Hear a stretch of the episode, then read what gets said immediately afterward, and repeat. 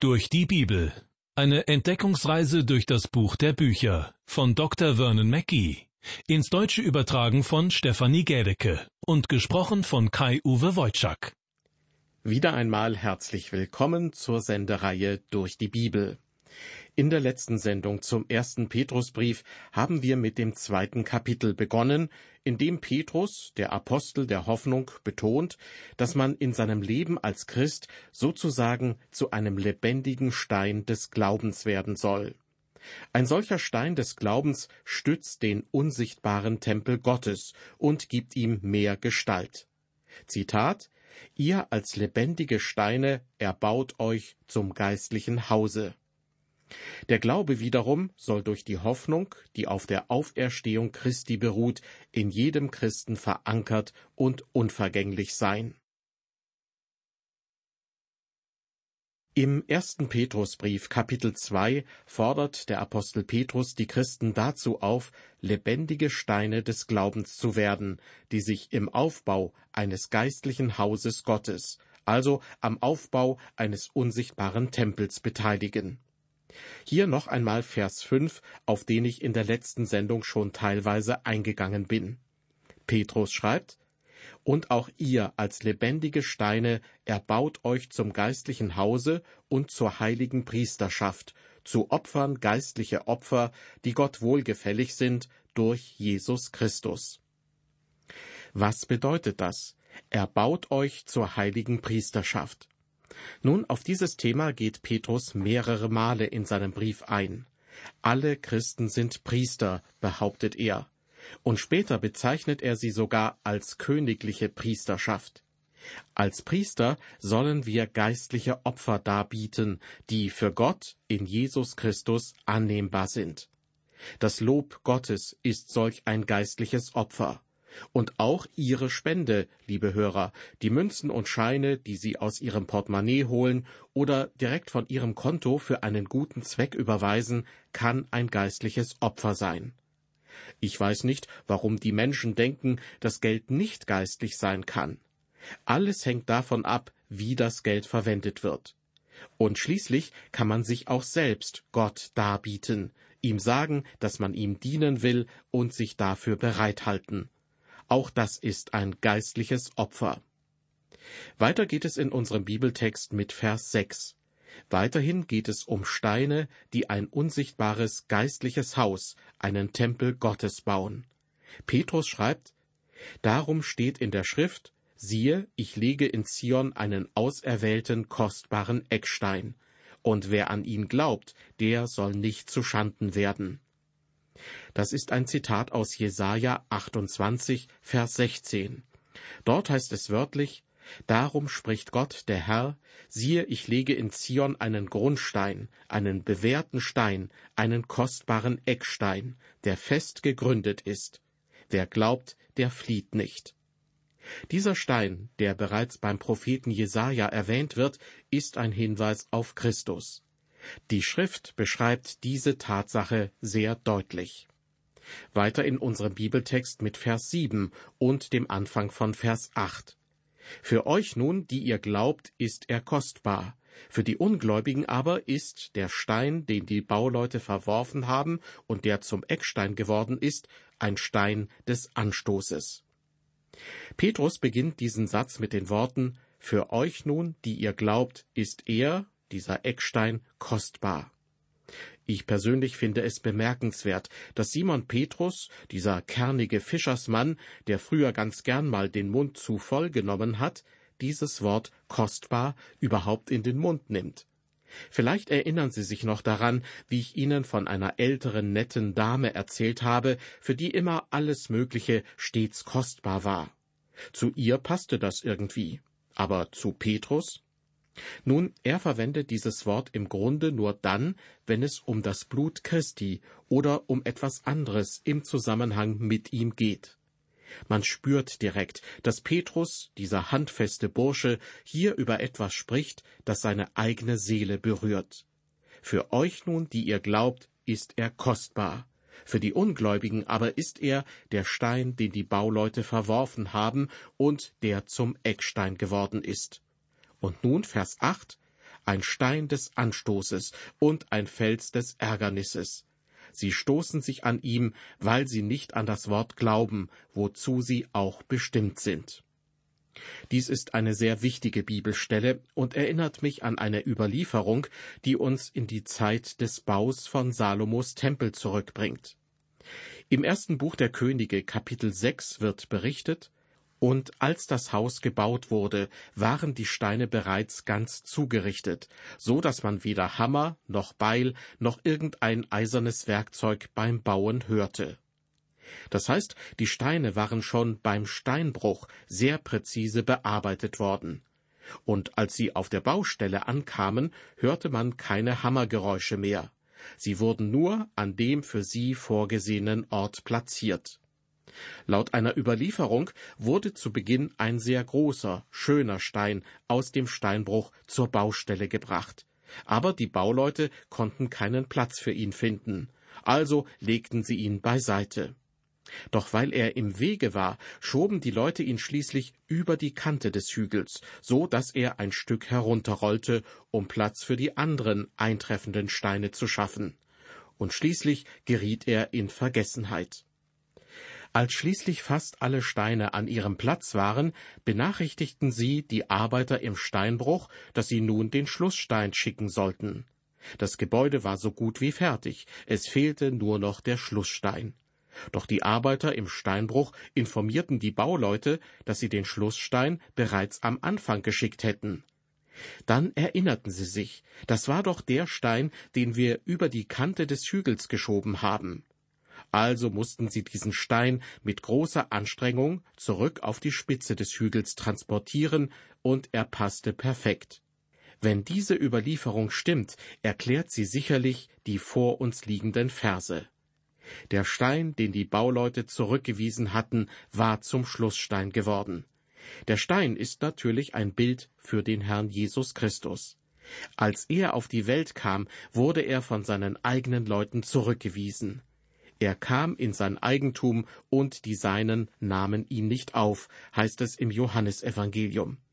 Aber nicht nur damals wurde er zurückgewiesen, sondern auch heute noch leben wir in einer Welt, die Christus zurückweist. Wir brauchen nur daran zu denken, wie von vielen Leuten das Weihnachtsfest gefeiert wird. Eigentlich erinnert dieses Fest doch an die Geburt Jesu Christi, wie er zu uns in diese Welt gekommen ist. Aber genau davon wollen die meisten Menschen überhaupt nichts wissen. Sie feiern Weihnachten und weisen Jesus, die Hauptperson dieses Festes, zurück. Liebe Hörer, der Herr Jesus Christus ist für uns heute sozusagen entweder ein Sprungbrett oder ein Stolperstein. Und dieser Gedanke bringt uns nun zu einer Bibelstelle, die zeigt, dass das Leben eines Christen seiner Beziehung zu Christus entsprechen sollte. Das geht weit über das hinaus, was gemeinhin als ein christlicher Lebenswandel bezeichnet wird. In unserem Bibeltext aus dem ersten Petrusbrief heißt es in Vers 9, Ihr aber seid das auserwählte Geschlecht, die königliche Priesterschaft, das heilige Volk, das Volk des Eigentums, dass ihr verkündigen sollt die Wohltaten dessen, der euch berufen hat von der Finsternis zu seinem wunderbaren Licht. An dieser Stelle sagt Petrus einige wunderschöne Dinge über uns Christen. Wir sind eine auserwählte Generation, eine königliche Priesterschaft, ein heiliges Volk, das Volk des Eigentums. Auf diese vier Begriffe möchte ich nun im Einzelnen eingehen. Erstens, wir sind ein auserwähltes Geschlecht, das heißt eine auserwählte Generation. Im Alten Testament hatte Gott die Israeliten als sein Volk auserkoren. Aber in der Bibel gibt es zwei auserwählte Gruppen von Menschen, eben das Volk Israel und die Gemeinde Jesu Christi. Erinnern wir uns daran, dass Petrus mehr oder weniger an sein eigenes Volk schrieb, nämlich an die jüdischen Christen, die überall im römischen Reich und auch darüber hinaus verstreut lebten. Im Prinzip wollte er also zum Ausdruck bringen, obwohl ihr jetzt gerade nicht wie ein auserwähltes Volk oder Geschlecht ausseht, seid ihr es doch. Weil ihr zu Christus gekommen seid, seid ihr ein auserwähltes Geschlecht, ein auserwähltes Volk, genauso wie auch die Israeliten auserwählt waren. Ja, die Schlüssel des Reiches sind der Gemeinde übergeben worden, und uns wird das Evangelium verkündet, weil die Gemeinde ein auserwähltes Instrument von Gott ist. Diese Ehre gebührt den Christen. Es ist, als ob Gott eine wunderbare Medaille mit der Inschrift gemacht hätte, wir sind ein auserwähltes Volk und ein auserwähltes Geschlecht.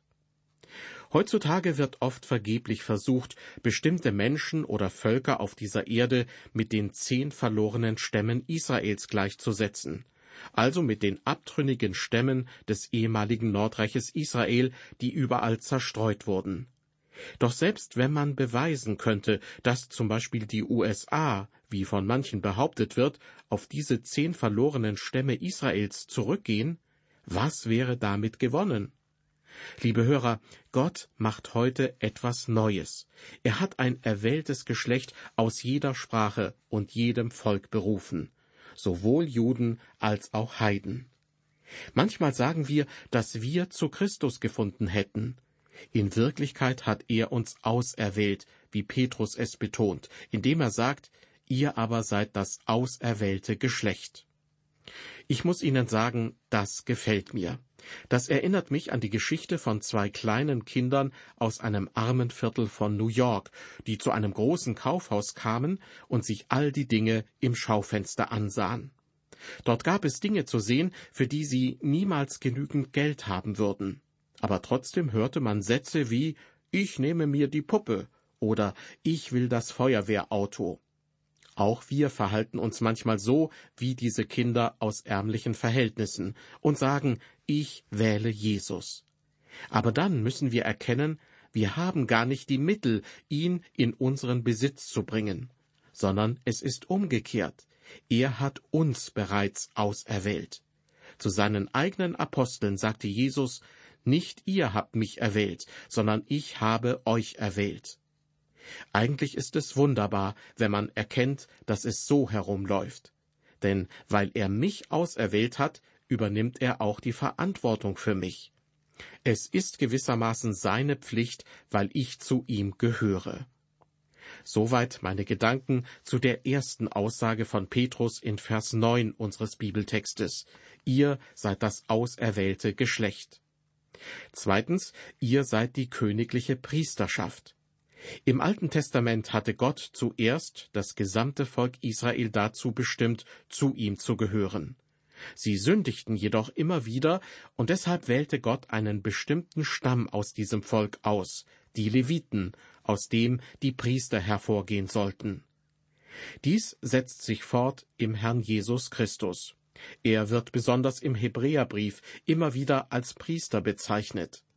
Israel hatte die Priesterschaft als erstes, Heute ist die Gemeinde Jesu eine Schar von Priestern. Als Gemeindepastor bekam ich einmal eine Nachricht mit der Überschrift Sie sind ein katholischer Priester. Das Wort katholisch bedeutet von seinem Wortlaut her einfach nur allgemein.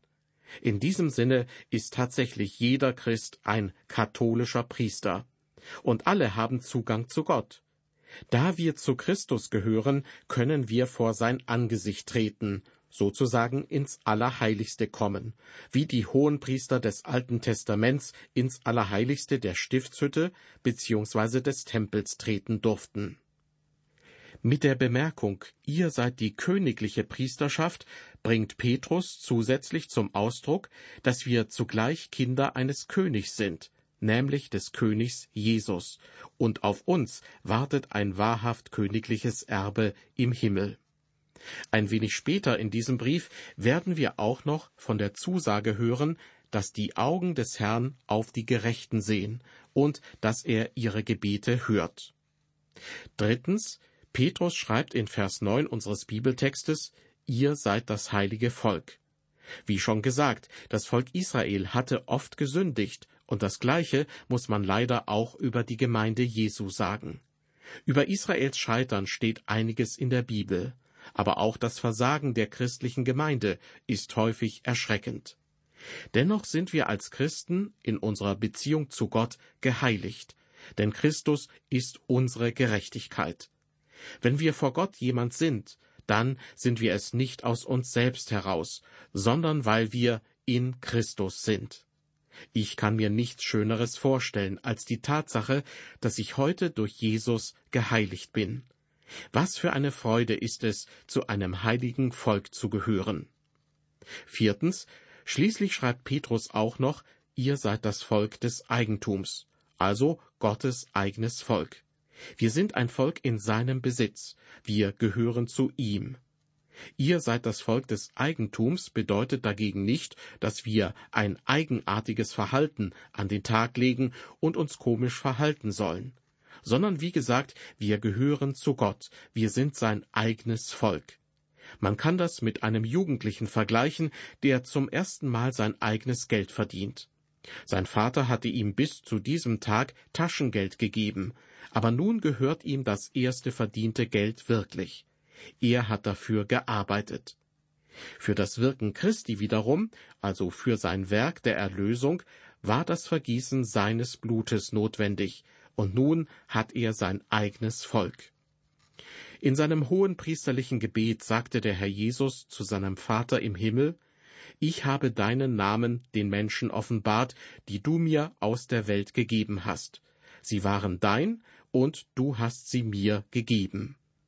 Er sagte auch, alles, was mir mein Vater gibt, das kommt zu mir, und wer zu mir kommt, den werde ich nicht hinausstoßen. Ich fasse zusammen, wir wurden vom himmlischen Vater, dem Herrn Jesus Christus, gegeben. Und Gott hat die Seinen berufen. Er hat uns alle berufen. Es ist egal, wer man ist oder zu welchem Volk man gehört.